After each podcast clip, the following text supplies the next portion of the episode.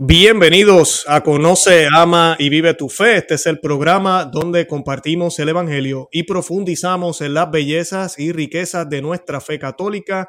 Les habla su amigo y hermano Luis Román y quisiera recordarles que no podemos amar lo que no conocemos y que solo vivimos lo que amamos. Y en el día de hoy me acompaña eh, el doctor César Félix Sánchez para un tema muy importante que vamos a estar hablando en el día de hoy un tema que yo toqué hace dos días, pero no he tocado la otra parte. Hablé de lo que está sucediendo desde el Vaticano, las restricciones que se están dando eh, para eh, las diócesis mayormente, para poder tener la posibilidad de que sacerdotes aprendan el rito tradicional, el rito católico de siempre, o para que se pueda seguir ofreciendo incluso. Ahora tienen que pasar por el Vaticano. O sea que lo más probable es que vamos a, estar, vamos a comenzar a ver noticias donde van a estar eliminando todos estos lugares diocesanos mayormente donde se celebra la Santa Misa tradicional. Pero paralela a esto, hubo algo que sucedió hace como una semana más o menos el en el FBI, eh, que es la Federación, el Buró de, la, Investigación Federal de aquí de los Estados Unidos.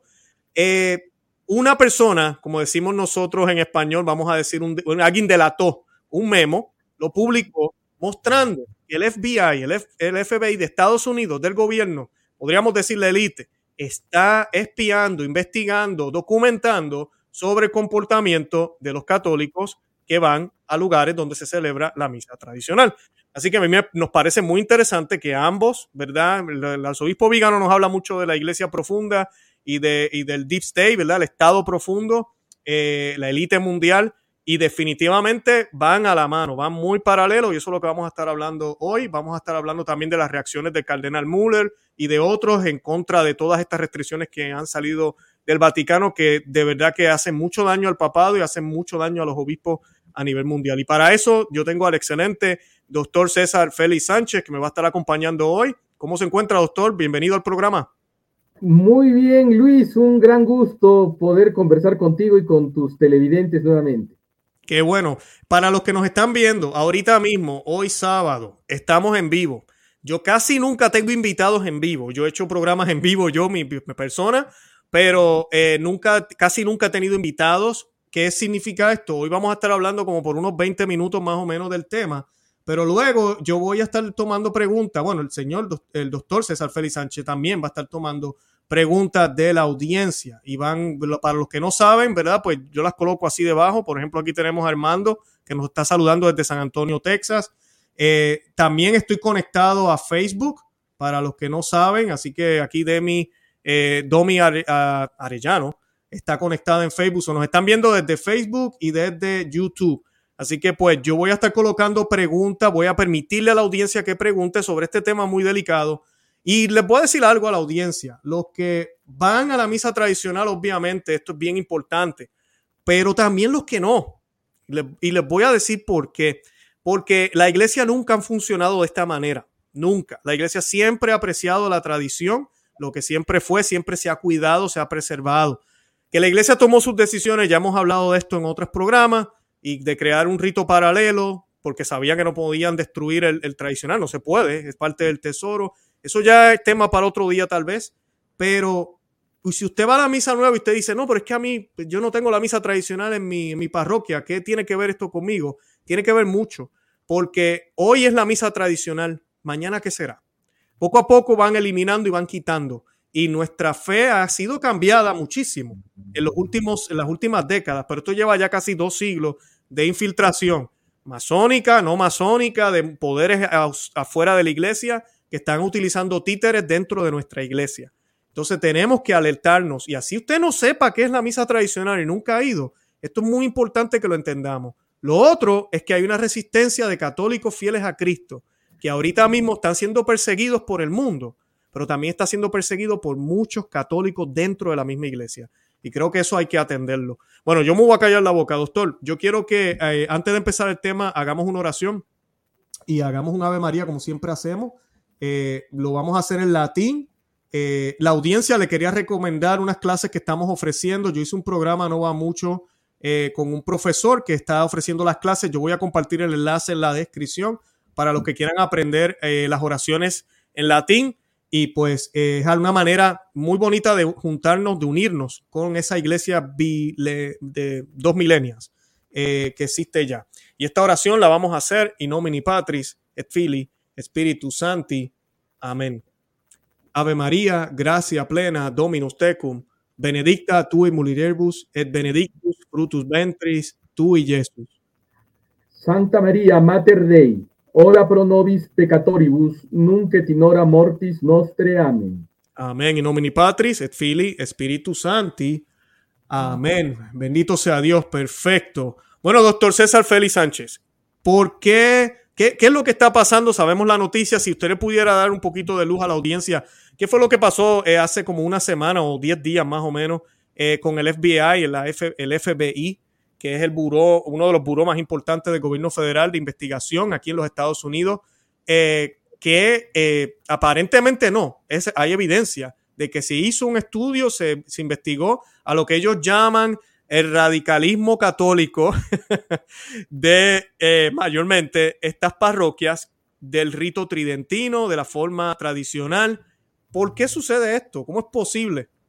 Claro, eh, el FBI ya desde hace algunos años ¿no? ha ido volviéndose una herramienta al servicio del Deep State. ¿Qué es el Deep State? El Deep State es una estructura profunda en Estados Unidos y no solo en Estados Unidos, que manipula ciertas instituciones al margen de quien sea elegido presidente.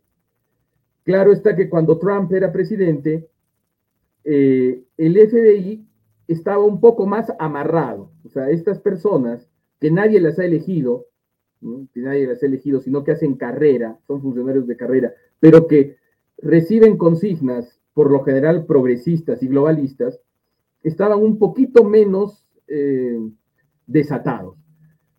Con la llegada de eh, Biden a la presidencia en el año 21, Biden, como sabemos, es una figura globalista, progresista, pro homosexual, pro aborto, absolutamente eh, intensa, es quizás el mayor abortista, ¿no? El mayor abortista que existe en el mundo, porque eh, prácticamente él está a favor de que la legislación pro aborto sea casi hasta el nacimiento, ¿no? Entonces, cosa que haría de Estados Unidos mm, de prosperar un, país comparable a Corea del Norte o a la República Popular China en cuanto al extremo abortismo, ¿no? Entonces, cuando ha entrado Biden, que es una figura que nacida del Deep State, del Estado Profundo, el FBI empezó a perseguir a los opositores. Y esto se, eh, esto tiene como tres antecedentes grandes. El raid del FBI a la, em, a la mansión de Trump en Mar-a-Lago, en Florida, que fue visto unánimemente como una intromisión no antes vista del FBI en la persecución de opositores políticos al régimen, cosa que en nuestros países la instrumentalización de los organismos judiciales y de seguridad es común, ¿no? Eh, pero en Estados Unidos era algo no visto. En segundo lugar, em, lo que le pasó a un señor Hoke, si no me equivoco, que era un militante pro vida. Ah, sí, sí, sí. Que eh, estando en una protesta en, ante en contra un abortorio, estaba con su hijo y su hijo fue agredido verbalmente por un hombre. Y este señor defendió a su hijo, su hijo era un niño, ¿no? Entonces defendió a su hijo, no le pegó al señor, simplemente lo eh, alejó. Y este señor, este abortista que hizo esto y que por lo general son gente, a veces son manifestantes progresistas, proabortistas, pro transgénero que hacen ese tipo de cosas, pero en otros casos son gente que las mismas clínicas abortistas contratan para acosar, ¿no? Para acosar a los, a los que rezan, y son gente a veces de, de, de, los, eh, de los sectores más bajos de la sociedad, podríamos decir, entonces, moralmente hablando. Entonces, y este señor hace un, proceso contra, contra el militante Provida, y en medio de la noche el FBI ataca su casa con armas de asalto, como si se tratase de un delincuente, ¿no? con un equipo de, de operaciones especiales. Entonces, ya había eso. O sea, ya hay una focalización. Y yo me alegro de que, de que exista. Después te voy a decir por qué me alegro de que exista. Yo también. Y el tercer punto fue un artículo de The Atlantic, de la revista de Atlantic, si no me equivoco, que es una revista progresista muy influyente, muy seria, son esas revistas que son supuestamente la verdadera prensa, que no dan fake news. Sí, el de Rosario. Que el Rosario, exacto, era una, un símbolo del nacionalismo blanco cristiano, del nacionalismo, un símbolo extremista. Entonces, ya estaba pues preparado el ambiente para ir generando la idea de que el católico que es católico, es decir, el católico que cree en Dios, cree en los dogmas y por lo tanto reza el rosario y por lo tanto considera, veando desde una perspectiva natural como sobrenatural, que la vida humana inocente es santa, en el sentido de que no puede ser, no, no en el sentido de que sea santa porque tenga méritos, ¿no? sino que eh, es, está reservada a Dios, mejor dicho, en ese sentido, porque también decir que la vida humana es santa por, el, por naturaleza es, es una herejía, porque somos santos por gracia, pero, o sea, que la, de la sacralidad, podríamos decir, de la vida humana, de que no debe ser tocada la vida humana inocente, valga la aclaración, todo aquel que tiene eso como doctrina y como vida es un peligroso extremista. Y es curioso porque en Estados Unidos hay mormones pro vida. En Estados Unidos hay evangélicos pro vida. Incluso algunos bastante duros en el mejor de los casos, ¿no? en el mejor de los sentidos de esta palabra. Y sin embargo apuntan a los católicos. Curiosamente, apuntan a los católicos. Y la respuesta a este apuntar a los católicos está en un eh, Wikileaks. ¿Qué ocurre? Em, durante el tiempo inmediatamente anterior e inmediatamente posterior a las elecciones del 2016, en que Hillary Clinton pierde ante Donald Trump, em, unos hackers entraron al Comité Nacional Demócrata y a varias otras cuentas de demócratas y revelaron varios correos. Y ahí están los famosos mails de Podestá. John Podestá es un demócrata de muy alta jerarquía que era asesor de la campaña de Hillary Clinton y una figura muy cercana a Hillary Clinton.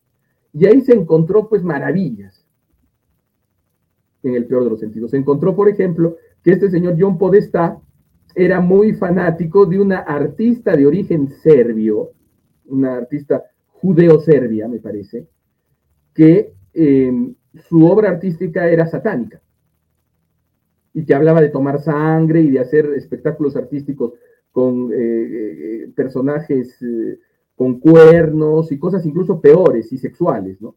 Él era fan de esa, de esa artista, pero también había dos correos significativos entre Podestá y otras personas del Partido Demócrata. Uno de ellos hablaba de la necesidad de combatir al catolicismo, porque muchos conservadores se estaban convirtiendo al catolicismo y ellos como que insinuaban que estos mails fueron hackeados en el 2015, 2016, fueron publicados pero eran mails del año 12, del año 11, de los años en donde todavía era Papa Benedicto XVI. Sí, correos electrónicos, los mails. Eh, estos, ¿qué, dije? Dije otra cosa, creo. no, dijo mails, pero por si acaso, como hay gente que nos ve de otros países, por si las moscas no entendían. muy bien. Además hay que usar la lengua castellana. Eh, eh, estos correos eran del año 11 y 12 cuando estaba Benedicto XVI. Y ahí se decía en este primer correo de interés que muchos conservadores se convertían al catolicismo del evangelismo o incluso del judaísmo, porque veían en el catolicismo una forma respetable, es decir, racional, es decir, profunda, de vivir sus valores conservadores. Y eso les parecía peligroso, porque ellos querían que el conservadurismo siga como un fideísmo, podríamos decir, es decir, como un conjunto de proposiciones arbitrarias y que no tuviese esa pátina clásica, eh, filosófica y teológica tan rica que tiene el catolicismo. Lo decían explícitamente. Segundo mail de interés. En este mail de interés se proponía, en el contexto de estas reflexiones, la dación, la provocación de una eh, primavera católica. ¿Qué era una primavera católica? Eran los tiempos de la primavera árabe, de estas rebeliones no tan espontáneas, surgidas de las redes sociales que significaron el derrocamiento o el intento de derrocamiento de muchos gobiernos en el Medio Oriente y el África del Norte. Gobiernos hasta cierto punto hostiles a el Estados Unidos de Obama, que era el presidente en la época en que fueron redactados los medios. Y ahí les planteaban, tiene que haber una primavera católica, tenemos que apoyar la rebelión de católicos contra la Santa Sede de Benedicto XVI para procurar una reforma en la moral y en las costumbres de los católicos. Una reforma más, ¿no es cierto? y dicho y hecho. Y esto llevó a que un conjunto de líderes católicos, después de la elección de Trump, y eso salió publicado en el periódico de Remnant, de Estados Unidos, en el periódico católico de Remnant, pidiesen un conjunto de líderes católicos al, a, Trump que investigue la intervención del Departamento de Estado de Estados Unidos en la renuncia del Papa Benedicto XVI. Recordemos que em, al Vaticano se le restringe la acción bancaria justo en los momentos previos a la renuncia de Benedicto XVI. Y apenas se anuncia la, renuncia de Benedicto XVI, se le quitan esas, limitaciones. Sí, la gente si se acuerdan, en un, día, bueno, varios días fueron, que las cajas, eh, ¿cómo se llaman? Las ATH, yo le digo las ATMs, las cajas de sacar dinero y eso en el banco, en el Vaticano de momento no servían no funcionaron. Todo esto fue justo antes de que se diera la renuncia. Y es muy sospechoso ya después que vemos el resultado, ¿verdad? Como dice usted. Entonces, pero eso me alegra, porque aquí yo comprendo perfectamente aquello que anuncia nuestro Señor en el Evangelio según San Mateo, en el capítulo 24 y en otros pasajes, acerca de eh, que si el mundo los odia, recordad que me odió a mí primero y el, el siervo no ha de ser mayor que su señor. ¿Por qué? Porque eso demuestra que al margen de todo el ataque que ha recibido nuestra iglesia, de toda la infiltración, de todo el desprestigio que ellos han creído en el que ha caído la iglesia, sigue siendo su enemiga, la, la iglesia católica. Entonces sigue siendo su enemiga y más que otros grupos que incluso pueden tener posiciones muy correctas y muy opuestas al Deep State en otros puntos, pero que no son católicos. Entonces, eso demuestra casi, casi como una posesión demoníaca y un ulterior exorcismo, la verdad de la Iglesia Católica. Porque, ¿qué ocurre? Cuando uno se pone a preguntar por qué, por qué el, eh, eh, Dios permite algo tan atroz como una posesión demoníaca, que es el grado más extremo de vejación demoníaca y de acción demoníaca que puede ocurrirle a un ser humano, uno descubre que lo permite para mayor gloria de Dios, en el sentido de que para demostrar cómo los sacramentales de la Iglesia Católica y cómo las oraciones de la Iglesia Católica sacramentales y oraciones tradicionales, valga la aclaración. Desde el agua bendita hasta el ritual de 1614, inicuamente proscrito por la aclaración al motu propio Tradiciones Custodias del cardenal Roche de hace algunos meses, no el rescrito de ahora, sino ya desde algunos meses después está proscrito también el ritual de 1614, uno demuestra cómo eso tiene efectividad, incluso efectividad reconocida por personas no católicas y por el mismo demonio.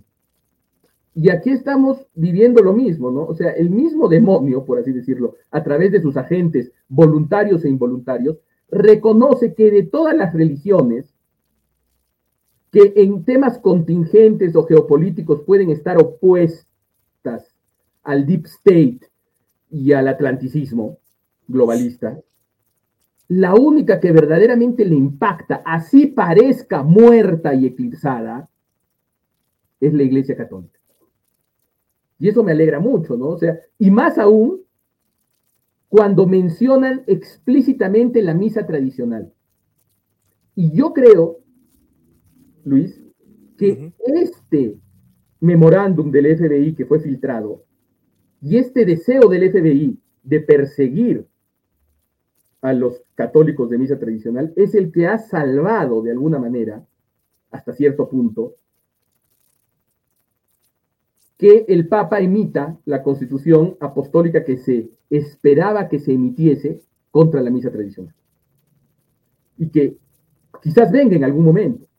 Yo no descarto, yo no creo. Algunos dicen que el rescripto que ha venido contra la misa tradicional hace algunos días eh, es, un preparativo.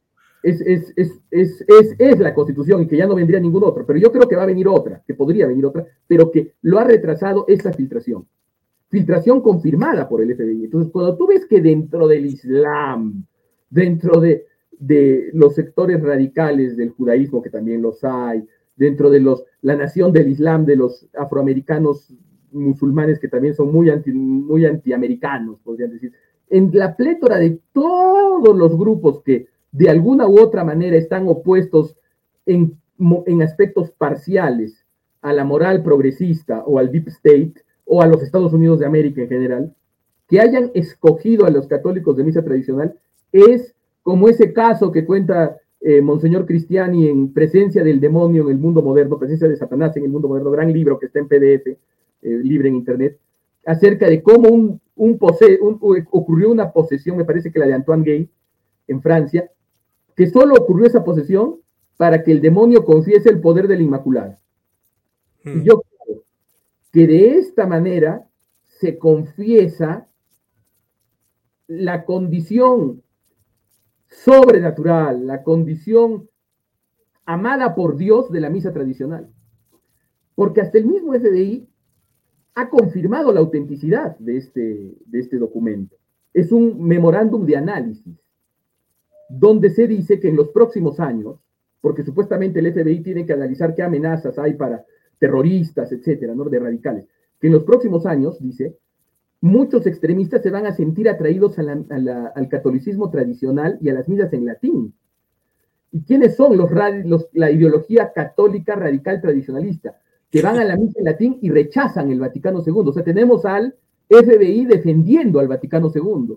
Eso nos debe llevar a qué pensar. Si vemos que el FBI, este FBI, que ataca a activistas pro vida en la noche como si fueran criminales con armas largas, este FBI que persigue opositores, este FBI que está al servicio de la ideología transgénero, ataca la misa tradicional y defiende a lo que ellos creen que es el Concilio Vaticano II, ya está todo dicho. Ya está todo dicho. Y dice que lo que va a atraer a los extremistas al catolicismo radical sería, y cito, el combate a los derechos al aborto, a la inmigración, a la acción afirmativa, ¿Qué es la acción afirmativa? La acción eh, eh, afirmativa es la discriminación positiva, por la cual se da privilegios a ciertas minorías que se ve como históricamente postergadas. Y las protecciones LGBTQ, eh, es decir, el matrimonio homosexual, el transgenerismo, la mutilación de niños, la promoción de la educación sexual explícita tendiente a la perversión polimorfa que se, que se imparte a los niños, todo eso sería lo que tendrían en común el extremismo de derecha con el catolicismo tradicional radical según el FBI. Hmm. Pero lo curioso es que hay otros grupos, no católicos incluso, que también tienen eso. No es solo de los católicos de misa tradicional en latín, pero ¿por qué lo hacen? Y eso nos habla del odio de Satanás a la misa tradicional y también de una cierta unidad moral entre la jerarquía eclesiástica más alta, y Papa Francisco, y eh, este FBI y estos sectores globalistas, progresistas, anticristianos. ¿no? Lamentablemente así es. Este, vemos, a mí, por eso, cuando traemos este tema hoy, me, me, quedo fascinado con lo que el arzobispo Vígano también nos decía desde hace mucho tiempo, que el, el Estado profundo y la Iglesia profunda trabajan juntos. Y ahora se está notando demasiado, demasiado obvio. Pasa esta noticia hace unos días de que el FBI y el FBI está investigando a los católicos de misa tradicional. Yo le comentaba al doctor César Félix Sánchez, también no es coincidencia, y le puedo decir por qué, porque la gracia permite el uso de la razón coherentemente y conscientemente. ¿Dónde hay menos gente que se pusieron el piquete? En las iglesias tradicionales. ¿Dónde hay menos gente que estaban usando el bozal en la cara? Que todavía hay gente que lo está usando y lo seguirán usando hasta que se mueran porque es que ya se acostumbraron en las iglesias tradicionales. ¿Dónde se dio al Señor, se brindó al Señor, se distribuyó al Señor en la Santa Misa, de rodillas y en la boca durante la crisis de salud también? En las iglesias tradicionales. No, nosotros no vamos jamás a negociar nuestra fe por lo que esté pasando allá afuera. Y no se trata solo de ideologías e ideas, es que mi Dios, nuestro Dios, Jesucristo, nuestro Dios, Padre, Hijo y Espíritu Santo, es más importante que lo que esté sucediendo allá afuera guerra, salud, eh, lo que sea, problema, persecución. Y eso lo han mostrado muchísimo los lugares de misa tradicional. No estoy diciendo que han habido dos o tres unicornios allá afuera, en la Novusoldo también, que se resistieron, pero lamentablemente la gran mayoría, la gran vasta mayoría, 99% de las iglesias Novusordo cerraron, no confesaron, tenían tape amarillo como si fuera, eh, tenían el de esto amarillo, le digo tape en inglés, este, la cinta eh, amarilla de crimen eh, por todos lados y no entra aquí, no entra allá. Mandaban a la gente para afuera. Vimos las noticias en Canadá, las vimos en muchísimos lugares, gente en la nieve celebrando la misa, porque mm. los mismos católicos, obispos y sacerdotes y laicos también decían que primero era el amor al prójimo y luego, si acaso, y si estamos bien, y Él nos concede la salud, entonces el amor a Dios cuando se supone que sea al revés. Entonces, pues claro, ahora somos radicales. Ahora somos radicales. ¿Qué me puedes decir de eso, doctor? De esa relación entre ahora esta persecución por parte del Vaticano también. Tiene, tiene mucha razón lo que dice usted, Luis. Y eso es precisamente, ¿se acuerda el primer programa que, que, tuvimos juntos, cuando me invitó por primera vez sobre la resistencia? Mm. Esta pandemia ha sido la prueba donde se ha visto quién es quién y los malos se han hecho peores y los buenos se han hecho mejores. Y yo creo que es, ese lo, ha, dado usted en el clavo. Este gran ensayo general que ha sido la emergencia sanitaria de estos últimos dos años, desde el 20 al 22 más o menos, que no sabemos ensayo general de qué es, pero es un ensayo general de algo, ha servido para que estos poderes descubran quiénes no son dóciles y si estos que no son dóciles son un loquito de por ahí, se le puede dejar. Pero si tienen alguna clase de organización y alguna clase de referente trascendente, como es el caso de la misa tradicional, pues ya se les ubicó. Y es por eso que el Papa Francisco lanza durante la emergencia sanitaria el motu propio Tradiciones Custodes.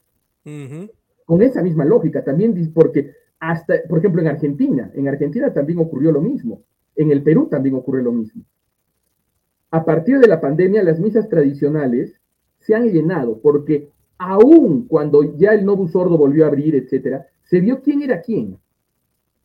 Y cómo incluso los sacerdotes del Novus Sordo, por lo menos los que yo conozco aquí, que sí abrieron o que sí atendieron, eran sacerdotes no sordos simpatizantes de la misa tradicional que si bien no la celebraban, estaban abiertos a ella.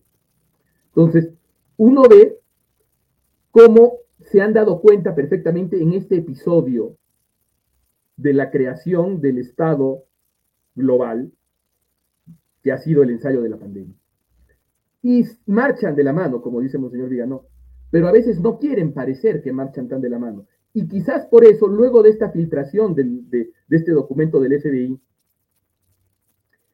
eh, el Papa Francisco haya querido no ir tan rápido contra la misa tradicional y por eso solo ha soltado el rescrito. Igual nos compra un poco más de tiempo, porque si bien eh, cada vez más la esperanza de la iglesia está en aquellos sacerdotes que obedezcan a Dios antes que a los hombres, lo cierto es que todavía podrá haber algún espacio, algún espacio para misas tradicionales. Pero eso no va a durar tampoco mucho, ¿no? Porque a la larga, eh, las circunstancias eclesiales actuales nos hablan que estamos al borde de un colapso absoluto de la autoridad, incluso de estas eh, personas que sirven al globalismo dentro de la iglesia porque aquí los enemigos de la iglesia, la conjura anticristiana, como diría eh, el padre de la SUS en su libro, que también está en internet, de paso, eh, que es un libro de inicios del siglo XX muy bueno, La Conjuración Anticristiana. Ha tenido éxito la Conjuración Anticristiana y esa es su perdición, ha tenido demasiado éxito. Porque la Conjuración Anticristiana, la masonería y las fuerzas secretas tenían como objetivo eh, la, el desprestigio de la Iglesia Católica, desprestigiarla totalmente y a la vez infiltrarla. Y han tenido éxito en las dos cosas. Han infiltrado un navío que ellos mismos han desprestigiado. Entonces, ahora, la capacidad que puedan tener las autoridades eclesiásticas de hacer el mal está muy disminuida por su propio desprestigio. Entonces, yo no sé cuánto le quede al Papa Francisco, pero lo cierto es que su capacidad de hacer el mal está bastante reducida por el caos al que él mismo ha llevado a la iglesia, ¿no? Y por eso lo que conviene ahora es que los sacerdotes que sepan y quieran celebrar misa tradicional, vean las cosas como son, vean la realidad como es, revisen todos estos documentos que han salido y vean qué es lo que Dios manda.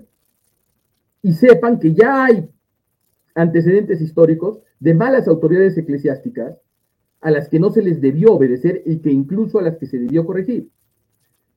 Y en ese contexto que continúen con la resistencia. Exacto, exacto. Ahora voy a aprovechar, quiero ver qué está diciendo, qué, están, qué nos están escribiendo la gente aquí rapidito, doctor. Eh, para los que no saben, estamos en vivo, así que vamos a tomar eh, algunas preguntas de ustedes. El que quiera, eh, tenga preguntas, por favor, escríbalas ahorita. No prometo que vamos a contestarlas todas, pero para aprovechar que tenemos al doctor hoy, al doctor César Félix Sánchez con nosotros, y pues así pues podemos abundar. Puede ser del tema, como puede ser de cualquier otro tema de lo que estamos hablando hoy.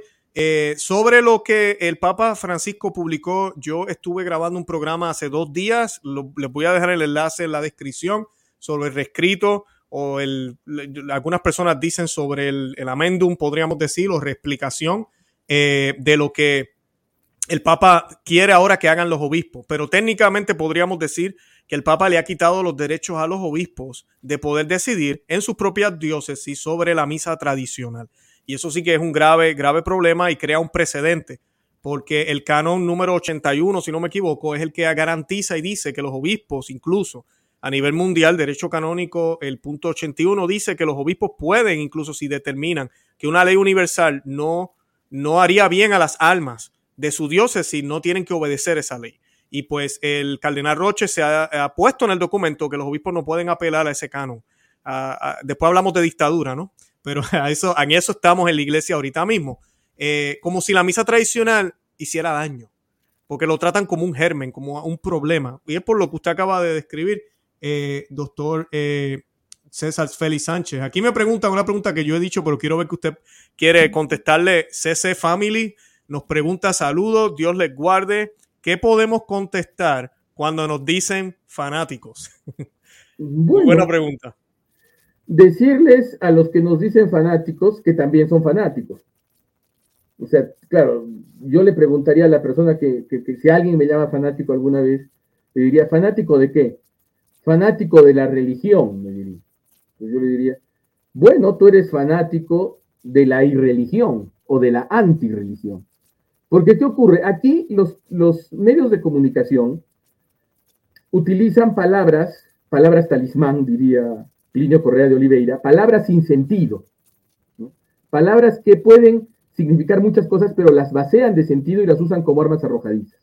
Y a la larga, por ejemplo, el término extremista, el término extremista, ya no significa alguien que tiene posiciones irracionales sobre un tema, un extremista, un fanático, no. Extremista es aquel que está extremadamente alejado de mi punto de vista.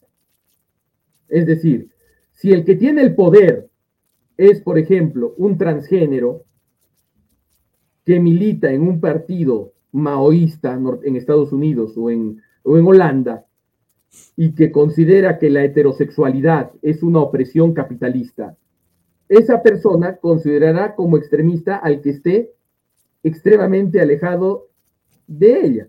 De la misma manera, un musulmán, ex fanático, un talibán, ¿no? considerará como extremista al que esté extremadamente alejado de, él. Entonces, hay que tratar de hacer saber a las personas que nos califican de esa manera que están usando etiquetas insustanciales. ¿No? Etiquetas insustanciales que no tienen sentido y que ellos mismos ni siquiera saben qué significan. Puedes preguntarle incluso qué significa ser fanático y no te van a decir nada. no te van a poder decir nada. Oscar tiene una muy buena pregunta aquí, doctor. Eh, él dice, ¿no existe contradicción entre el motus propio de Benedicto y Francisco referente a la misa tradicional o extraordinaria? Obviamente sí hay, pero para que pueda explicarnos. Sí existe, existe, una, eh, contradicción muy grande. Una contradicción muy grande. La carta que acompaña al motu propio, Sumorum Pontificum, de Benedicto XVI, tiene una afirmación que podríamos denominar como metafísica, como esencial, y que es, creo, más importante que cualesquiera disposiciones contingentes referidas a la misa tradicional se den y que es que lo que las generaciones anteriores han tenido por sagrado no puede dejar de considerarse sagrado. Eso es esencial, eso no puede variar nunca. Y la constatación de que la misa tradicional nunca fue abrogada. Esas dos cosas esenciales del motu propio sumorum pontificum son verdaderas. Son verdaderas y nadie puede abolirlas, porque no se puede abolir la realidad. Ni un papa puede abolirla. Ni un papa puede abolir la realidad, ¿no? Entonces, porque la primera afirmación sobre que la sacralidad de las antiguas generaciones católicas no pueda ser desacrada ahora, eso es algo que está simplemente extraído del principio de no contradicción, que es el primer principio de la razón teórica y que no puede ser abolido por nadie. Entonces, en ese sentido hay una contradicción esencial, ¿no? Exacto. También una cosa importante que yo mencioné también, eh, eh, Oscar, para añadirle un poquito a lo que el doctor acaba de decir, que yo creo que es una de las cosas más importantes y que, y que rescató Benedicto XVI, es que el Benito XVI le dio autoridad a los sacerdotes incluso de poder celebrar la misa tradicional sin tener que pedirle permiso a los obispos. Aunque en el documento él, él habla de que, oye, que haya una comunicación entre tu obispo y el sacerdote, pero aclaró a la iglesia entera en el mundo. Todo sacerdote como hijo de la iglesia y ordenado tiene, todo, tiene acceso a este tesoro que está ahí, nadie lo, y, no, está abroguido, no ha sido eh, disuelto, está ahí, no podemos hacer eso jamás, como acaba de decir el doctor César Félix Sánchez. Francisco ha hecho lo contrario. El Papa Francisco lo que ha hecho es quitarle esa, ese privilegio que de por sí tienen los sacerdotes y que afirmó Benedicto XVI. Y dijo, primero dijo que los obispos hicieran su trabajo. ¿Qué pasa? La gran mayoría de los obispos en el mundo no tienen ningún problema con la misa tradicional, aunque ellos no la celebran, muchos de ellos, pero la permitieron, la toleraron, no hay problema porque ellos son lo que llamamos políticamente correctos y van para los dos lados. Entonces, ¿qué pasa? Como el cardenal Roche y el Papa Francisco no han visto el efecto que creían que iba a tener tradiciones custodes, ahora que ha hecho el Papa Francisco, a diferencia de Benedicto XVI, le quitó ya el derecho a los sacerdotes y ahora se los quitó también a los obispos. Ahora solo el Vaticano puede determinar si la misa tradicional puede continuar, se puede celebrar, si se puede elegir una nueva parroquia que, que ofrezca lo que las ovejas quieren eh, a ese punto hemos llegado. Eso sí, hay una contradicción, una ruptura completa entre Benedicto XVI y Francisco. Y el mismo motu propio Tradiciones Custodes estaba muy mal hecho, porque en un momento restringía, pero en otro momento decía que el obispo es la autoridad suprema de la liturgia en la diócesis. Mm. Entonces, esas contradicciones las han ido resolviendo a trompicones hasta acabar con el rescripto que prácticamente anula hasta cánones del derecho canónico, suspende cánones del derecho canónico, donde se dice que el obispo puede dispensar de, a, los fieles de su diócesis de alguna legislación eclesiástica positiva, por razones del bien de las almas, de algunas disciplinas positivas. Entonces, Aquí hay otra... Sí, no, definitivo, doctor, definitivo. Eh, disculpe que le interrumpiera. Eh, Urrutia nos pregunta, ¿será otro intento de los modernistas como parte de la conspiración contra la Iglesia Católica esta persecución del FBI? O sea, básicamente lo que están queriendo decir, yo creo, es si los modernistas también como inyectaron algo con el, FBI. Por supuesto, y no viene de ahora, no viene de ahora. Esta es una historia que se remonta a finales de la Segunda Guerra Mundial. Eh, ¿Qué ocurre? Hay un autor interesante llamado Paul Blanchard. Paul Blanchard era el típico, que ya no existe esa, especie, pero era el típico protestante liberal de la costa este, WASP, White Anglo-Saxon and Protestant, y era un periodista, ¿no? que eh, era una especie de liberal conservador, pero anticatólico, protestante, y que él veía en Estados Unidos, ¿no? Que si el catolicismo seguía creciendo en Estados Unidos, como estaba creciendo antes del concilio, y la Iglesia Católica seguía con las posiciones que tenía, contrarias a las libertades modernas, eh, el mundo iba a estar en un gran peligro, el mundo libre porque un Estados Unidos católico sería una potencia contraria a los valores de la libertad. Mm. Y también el Departamento de Estado de Estados Unidos seguía un poco la corriente de esto. El Departamento de Estado de aquel tiempo de Truman, de, bueno, desde Roosevelt, Truman, y bueno, y Eisenhower incluso, ¿no? Y con Kennedy ya ni se diga, porque ahí ya se acabó todo, ¿no? O sea, se acabó todo para, por malas razones, después vamos a decir por qué. ¿Por qué? porque el Departamento de Estado tenía una relación ambigua con la Iglesia Católica y Estados Unidos también. O sea, sabían durante la Segunda Guerra Mundial que no podían pelearse con los católicos, porque el catolicismo era muy importante, era casi una cuarta parte de Estados Unidos y se estaba volviendo un tercio. Entonces no podían pelearse. Y además era una religión global, no podían pelearse. Pero a la vez sabían que no eran de los suyos, porque no aceptaban los católicos las doctrinas de la separación eh, de la iglesia y del Estado y de la libertad religiosa, falsas doctrinas del siglo XVIII, ¿no? No aceptaban eso. Toleraban los católicos, por supuesto que toleraban, pero no aceptaban como principio esos, esos elementos liberales. Entonces, eh, ya había aparecido una figura muy interesante que llegó a tener mucho apoyo, incluso entre no católicos, que era el padre Charles Coughlin, ¿no? que sus discursos están en internet. Se escribe C-O G-H-L-I-N. Y el padre Charles Coughlin era un difusor de la doctrina social de la iglesia eh, y llegó a ser la personalidad de la radio número uno en Estados Unidos en los años 30. Todo el mundo escuchaba al padre Charles Coughlin, pero su problema era que era demasiado católico. Entonces, ya había un miedo, pero a la vez estaba el comunismo, ¿no? Entonces, estas élites que controlaban Estados Unidos en ese tiempo decían, y de donde viene el Deep State también, ¿no? Necesitamos al catolicismo para combatir a nuestros enemigos, que son los regímenes totalitarios, entre ellos el comunismo, pero a la vez no lo necesitamos como es ahora. Y, y esto está totalmente, todo lo que digo está totalmente comprobado. ¿eh? Hay una, aparece un jesuita que enseñaba en la Universidad Católica de América, en Washington, D.C., me parece, que era el padre Courtney Murray, Ah, John yo sé. Mm. Y él era un funcionario del Departamento de Estado en los años 40 y 50. Él les hacía análisis. Casi como el, el, analista del FBI que ha hecho ese documento, que muy probablemente sea un modernista católico pro-gay, muy, muy probablemente sea un partidario del padre James Martin. Entonces ya había esa convivencia, pero era secreta porque la Santa Sede seguía defendiendo los principios tradicionales en el tiempo de Pío XII. y James Courtney Murray es uno de los grandes defensores de la falsa doctrina de la libertad religiosa.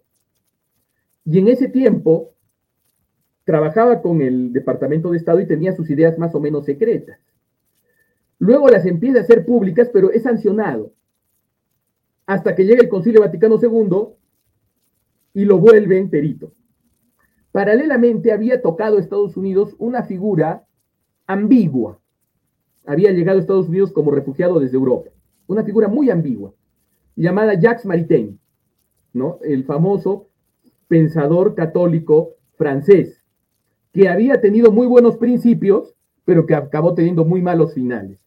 Y también el Departamento de Estado lo usa para el esfuerzo bélico en la guerra contra los nazis pero a la vez se produce un proceso de copamiento por el cual estas ideas ya empiezan a circular dentro de la Iglesia Católica y luego, a partir de la llegada al poder en la Iglesia de un sumo pontífice muy cercano a Francia, la República Francesa, a la Quinta República y a la Cuarta República Francesas, como es Angelo Roncalli, antiguo nuncio en París, y una figura como Pablo VI, muy influenciada por las malas ideas de Maritain y por aquellos assets, podríamos decir, por aquellos agentes que ya había dejado la CIA cuando era la OSS dentro del ámbito eh, italiano en el contexto de las elecciones de 1948 que son ganadas por la democracia cristiana.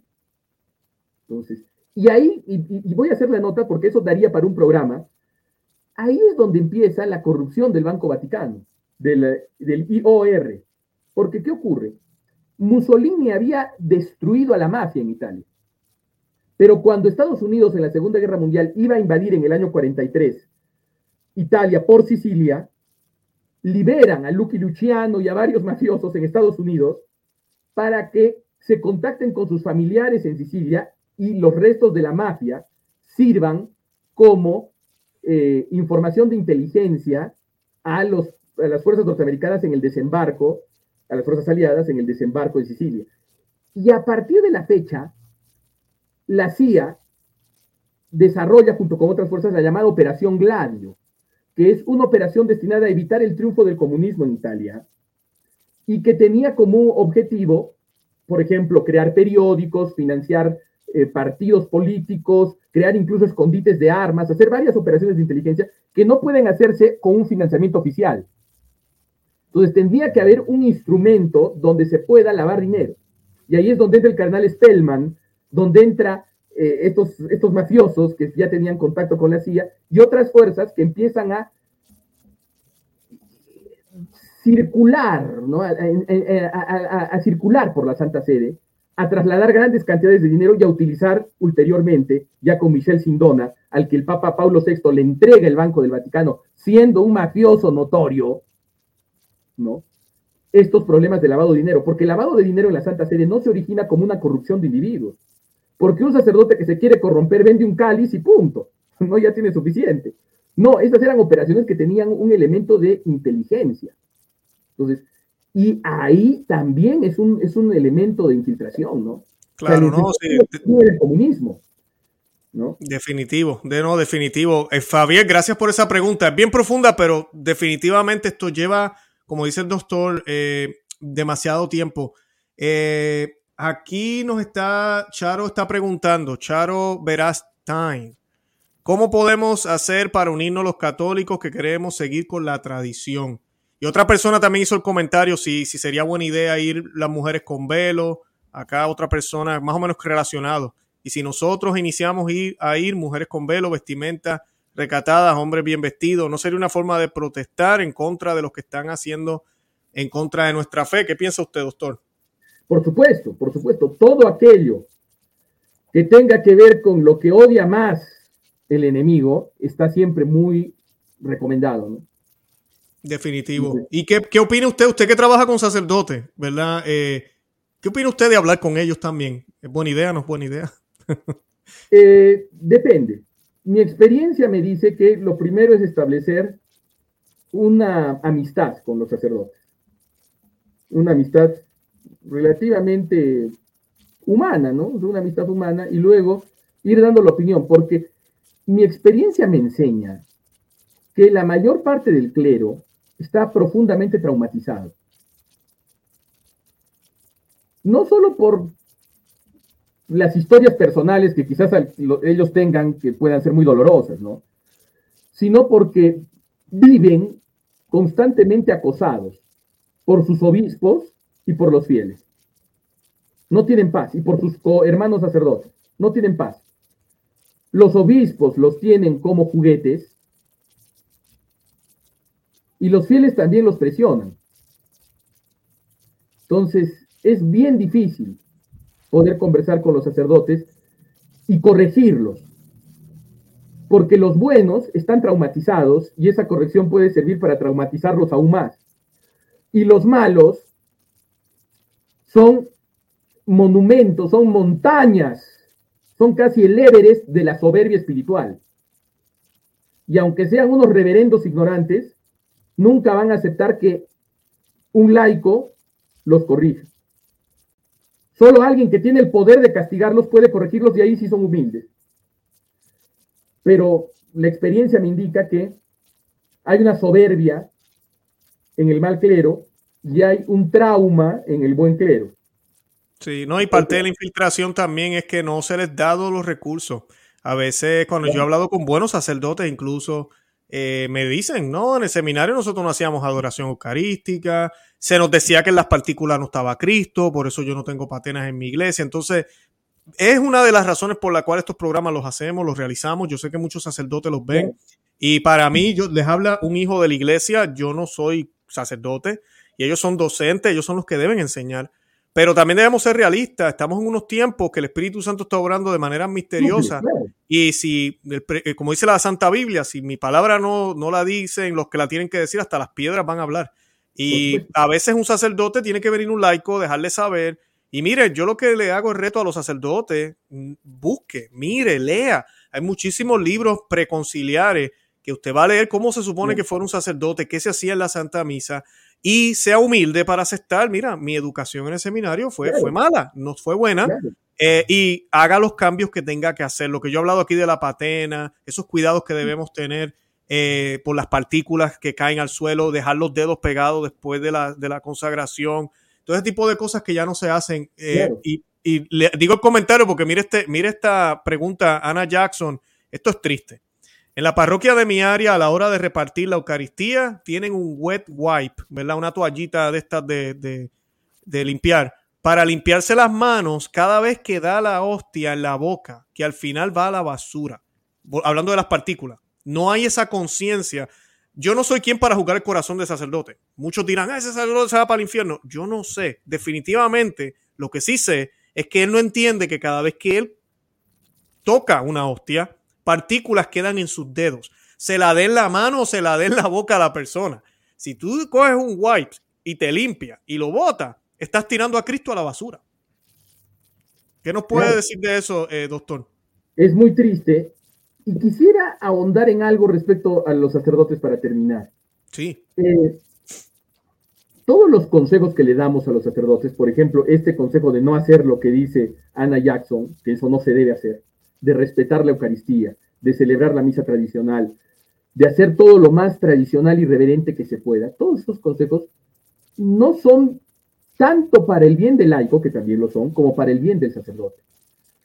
Las correcciones, consejos o avisos que les demos a los sacerdotes no son para que se, se hagan más como nosotros, que se hagan más laicos, sino para que se hagan más sacerdotes, porque está comprobado de manera casi absoluta que la experiencia de volver a las prácticas tradicionales es el remedio para muchas crisis sacerdotales de vocación, donde el sacerdote no sabe quién es porque está todo el rato teniendo que actuar frente a una audiencia que lo mira siempre a la cara.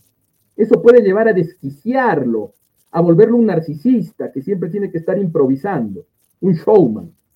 En cambio, la práctica tradicional corrige, ayuda a corregir muchos desórdenes que puede haber en la personalidad sacerdotal, puede ayudar a librarnos de los traumas de vivir en una, estructura eclesiástica donde ya no rige el derecho, sino lo que rige es la presión mafiosa de los obispos, que no se atreven a suspender a buenos sacerdotes que hacen estas cosas, pero sí a acosarlos de maneras indignas porque bueno fuera que si los sacerdotes que optan por las prácticas tradicionales están equivocados, que se les lleve ante algún tribunal eclesiástico y que se les haga procesos doctrinales, pero no pueden. Simplemente los aburren, los persiguen, los calumnian incluso.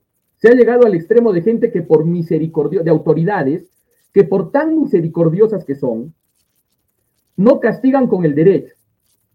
Dicen, no, yo no voy a castigar con el derecho, yo, yo, yo soy misericordioso yo solo castigo con la calumnia, ¿no? O sea, se llega a ese extremo. Hubo un obispo en el Perú que fue acusado por sus sacerdotes de mandar sicarios para que los extorsionen e incluso intenten asesinarlos. Hubo el, caso, hubo el caso de otro obispo que en disputas por bienes eclesiásticos mandaba a una mafia a desalojar a los ocupantes de un predio. Entonces, cuando se ha degradado esa circunstancia, entonces, el único remedio que tenemos ante eso ya no es hacer carrera, eso de hacer carrera es una ilusión, porque muchos buenos sacerdotes evitan dar los buenos pasos porque dicen, no, yo tengo que conservar mi carrera porque cuando llegue obispo voy a hacer el bien. Sí, pero eso no. Eso no se va a poder. Por lo menos no ahora. Y si Dios quiere hacer los obispos, los sacará incluso de las mazmorras. Lo que tienen que hacer es darle el pasto espiritual a sus fieles. Y vivir el hoy. sí, hoy mismo, hoy mismo, con tal que ustedes tengan un altar que no sea la parroquia más cara de la ciudad, con tal que ustedes tengan un oratorio en su casero, donde puedan practicar la fe sin cortapisas, sin que los obliguen a decir cosas contra su conciencia, porque ya están suspendiendo y molestando. En Irlanda un caso y en Estados Unidos otro, de que están molestando a los sacerdotes que hablan contra las prácticas homosexuales, obispos los están molestando y los están obligando a pedir perdón. Cuando ocurre eso, ya no hay límites, porque primero vendrán, como tú dijiste, Luis, al inicio, primero vienen contra la misa tradicional, pero también están viniendo en Chicago, vinieron contra la oración a San Miguel Arcángel al final de la misa. Eso en Chicago. Sí están viniendo ahora contra, en algunos lugares, contra los que dan la comunión en la boca, que es la práctica de la iglesia, incluso del nuevo sordo, la práctica oficial es la comunión en la, en la boca. Están yendo contra la moral, o sea, contra todo aquello. Entonces, si es así, mejor que persigan por todas las causas, mejor salir con todas las banderas, ¿no? Así mismo es. Así mismo es, doctor. Gracias. Se nos va el tiempo. Hay muy buenas preguntas. Eh, Déjame ver si encontramos una más y con esto terminamos. Eh, pero definitivamente no es coincidencia lo que vemos, que el Deep State, como decimos en inglés, la iglesia profunda y la y la ¿cómo se dice? y la iglesia la iglesia profunda y el estado profundo eh, estén atacando exactamente lo mismo, ¿no? La misa tradicional, la tradición, la teología, lo que siempre la iglesia enseñó. Saludos y bendiciones, dice Giselle. ¿Qué se debe hacer cuando un sacerdote hace caso omiso del pedido de obligar a consumir la hostia, la hostia perdonen, consagrada en su delante cuando la da en la mano? Ah, ¿no le parece que no le pide a la gente que lo haga? que no le pide que lo haga y eso se puede prestar a sacrilegios y a profanaciones. Bueno, hablar con el sacerdote y decirle, padre, creo que usted está, está haciendo eso y si no hace caso el sacerdote, avisarle al obispo. Y si el obispo no hace caso, escribir una carta a Roma. Y si Roma no hace caso, que es lo más probable, eh, simplemente rezar por el sacerdote, seguir rezando, que es lo que se tiene que hacer desde el primer momento. Porque hay maneras, en teoría, en donde uno puede escribir a la Congregación para la Doctrina de la Fe y a la Congregación para la Disciplina de los Sacramentos, que está dirigida, bueno, cuyo secretario me parece ahora es Ross, Monseñor Ross. No creo que haga mucho, pero igual por lo menos quede en nuestra conciencia que hicimos todo para evitar ese tipo de abusos. Pero lo principal también creo yo es asistir a la misa tradicional. Y si no se tiene la oportunidad, tratar de rezarle a Dios para que permita que venga una congregación, ¿no? Para dar la misa tradicional de las congregaciones que sí son libres verdaderamente para darla, o para que un sacerdote la aprenda de la diócesis y Dios da, o sea, si es algo que es para nuestro bien, Dios lo va a dar. Dios lo va a dar, porque uno no sabe, pero a veces hasta en los lugares más extraños, por ahí hay un sacerdote que uno no conoce que está dando pequeños pasos hacia la verdad plena y hacia la práctica auténtica del catolicismo. Y cuando ocurre eso, hay que apoyar a ese sacerdote. Exacto, exacto. Y vayan a los lugares donde hayan sacerdotes que están progresando en la verdad, porque a veces hay gente que me dice, no, Luis, yo me quedo donde está este sacerdote apóstata, hereje, porque yo quiero dar el ejemplo. Y el problema de esto es que si seguimos asistiendo a esos lugares, estamos mostrando apoyo. O sea, esta gente van a seguir con sus sermones de chistes y con sus boberías y con sus shows y piensan que están bien porque la iglesia no se les vacía.